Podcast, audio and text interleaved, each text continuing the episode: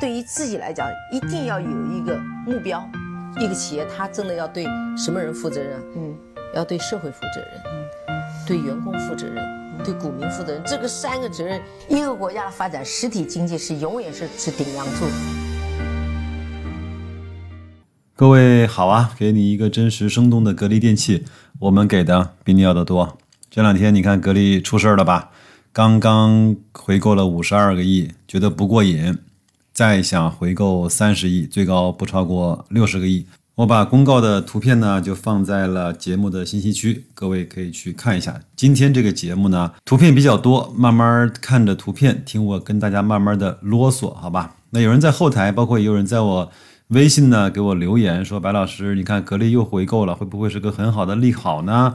能不能给我们讲一讲什么叫回购呢？那咱们就这样啊，咱们今天就把回购这码的事儿呢，跟大家稍微的去说到说到。那么首先，什么是回购？那我们先听下一段的录音。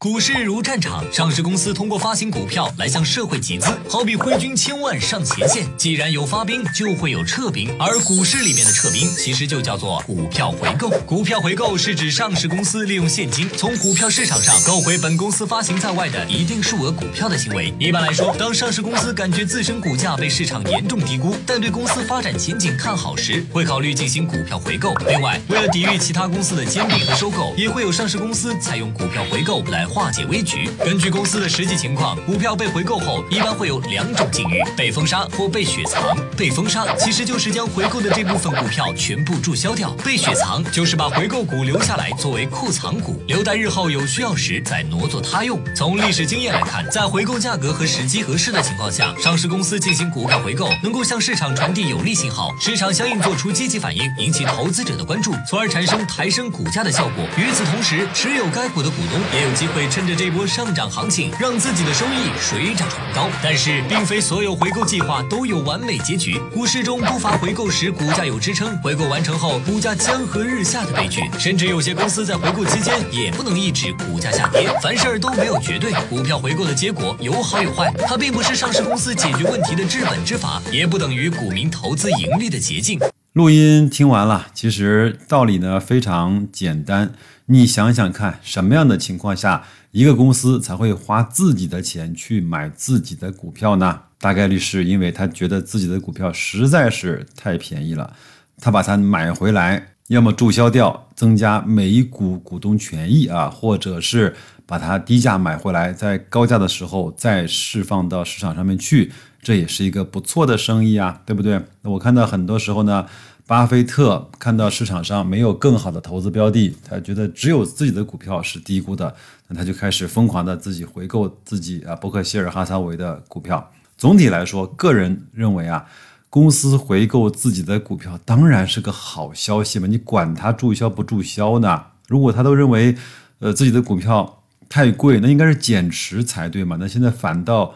不减持，而且还要回购，难道不是一个对市场提振信心的一个具体的表现吗？我呢看到在雪球上有网友呢发出这样的质疑，说拿我们股东的钱啊去买自己的股票，我们允许了吗？买完之后还分给自己的员工去做股权的激励，这怎么可以呢？首先，我觉得。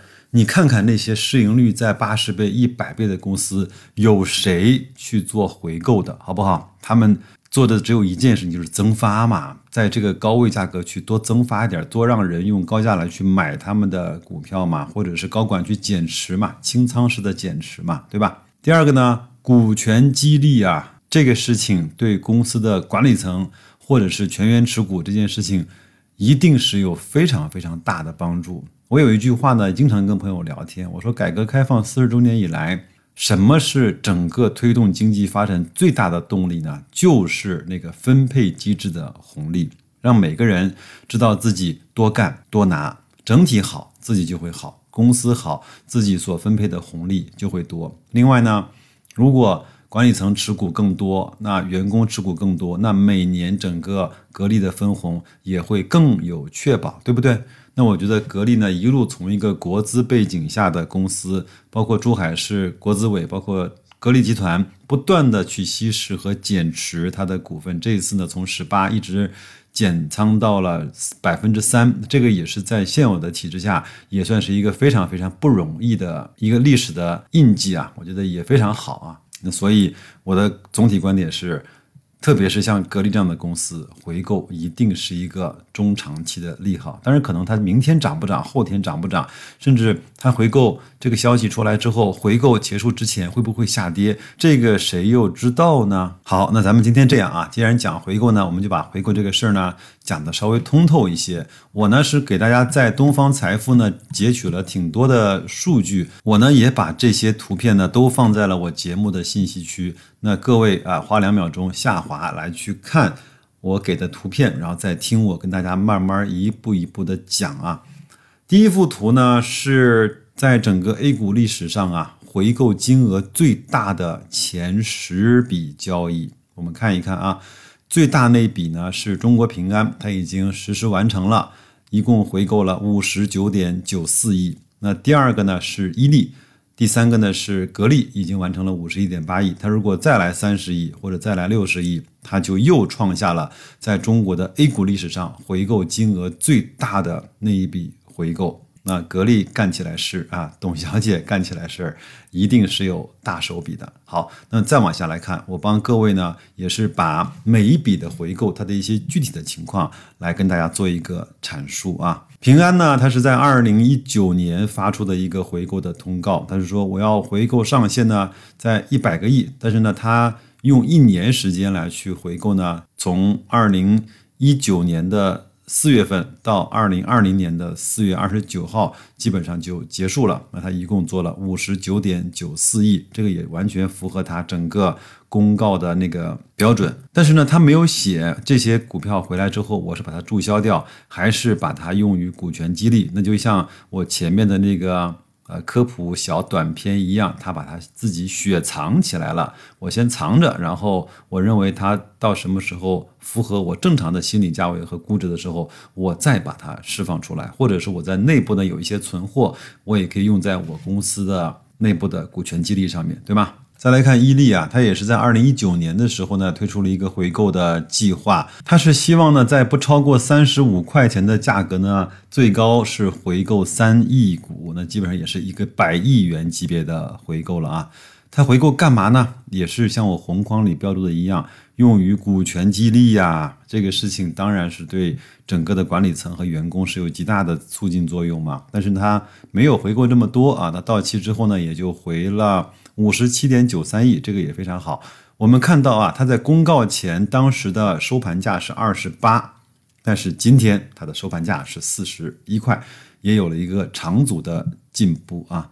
再来看一看宝钢吧，宝钢这笔回购的是比较早的，它是在二零一二年的八月份推出了一个回购的计划，也是希望能够回购最高呢五十亿元的一个回购的比例。它非常简单，回购之后呢就是用来注销，因为什么呢？他觉得那个时候它的股价实在是太低了啊，它的只有四块钱，他希望最高能够买到五块。我看了看它的前复权呢，那个时候应该到现在来看，应该是在两三块钱。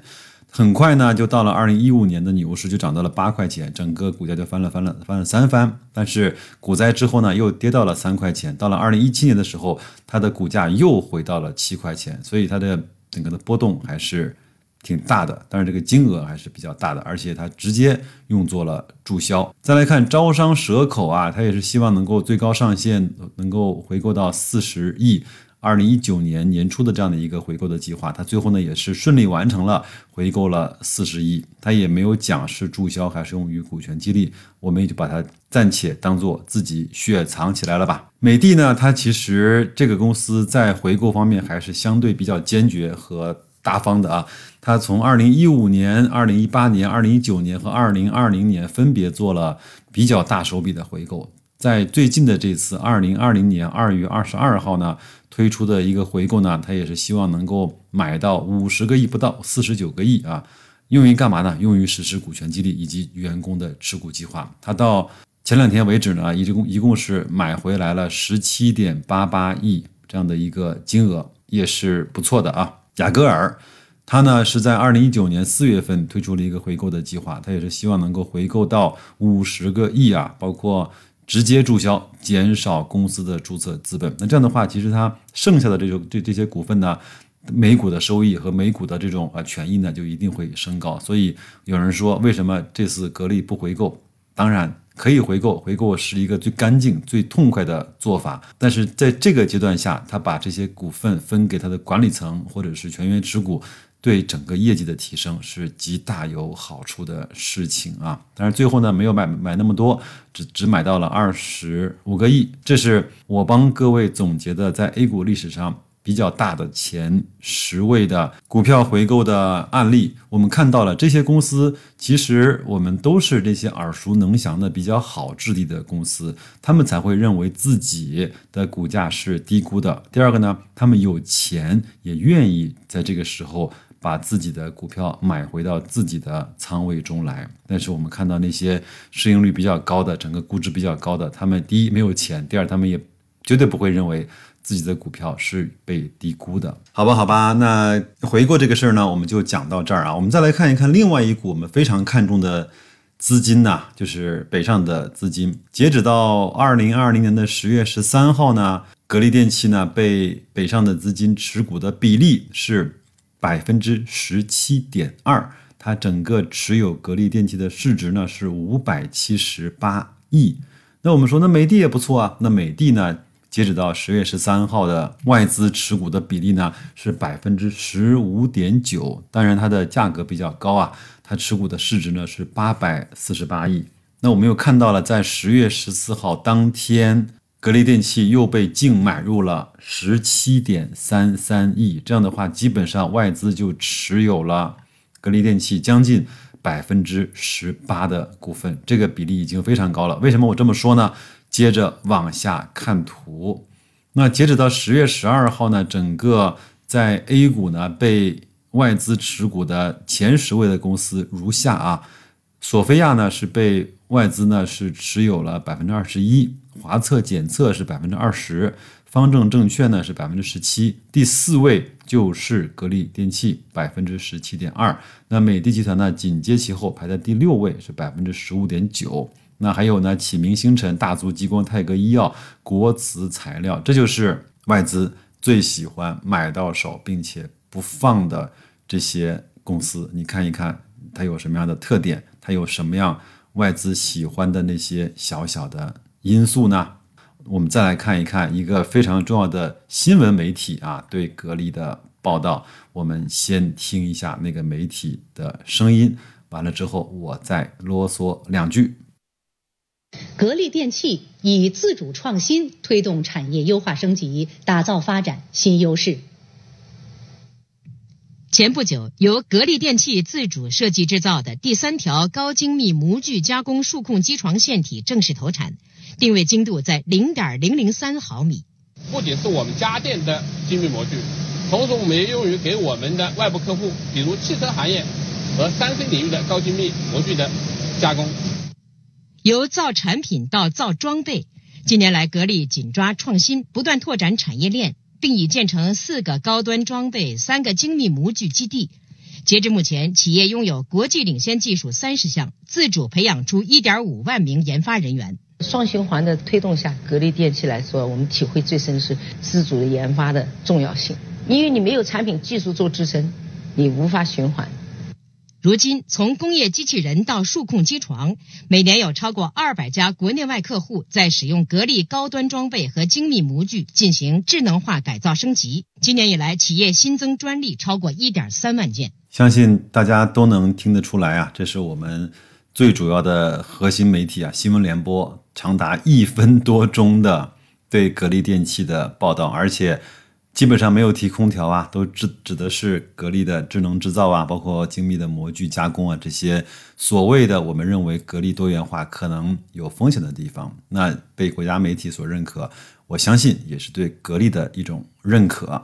至少呢，白老师天真的以为啊，在这样的媒体上用这样的篇幅来报道一家公司，至少我认为这个公司不会啊捅娄子，这个公司不会去爆那些啊比较低级的雷啊，可能会有波动，但是长期来看，至少是和整个管理层的思路是一致的，好吧？那我觉得。把信任交给白老师啊，把资金交给董明珠，我们则过好一个又一个的周末，好吧？祝各位周末愉快，玩去了。最后再听一下三十秒格力的广告吧。那就这样，再见，各位。空调必有风，无风非空调。格力秉承自强诚信之风，用科技创造中国风。健康风，冷风不吹人，暖风脚下起；舒适风，睡得香，精神好。节能风，用电省一半，节能新高峰。新鲜风，双向换气，有氧才健康。智慧风，万物互联，一呼百应。中国风，格力造。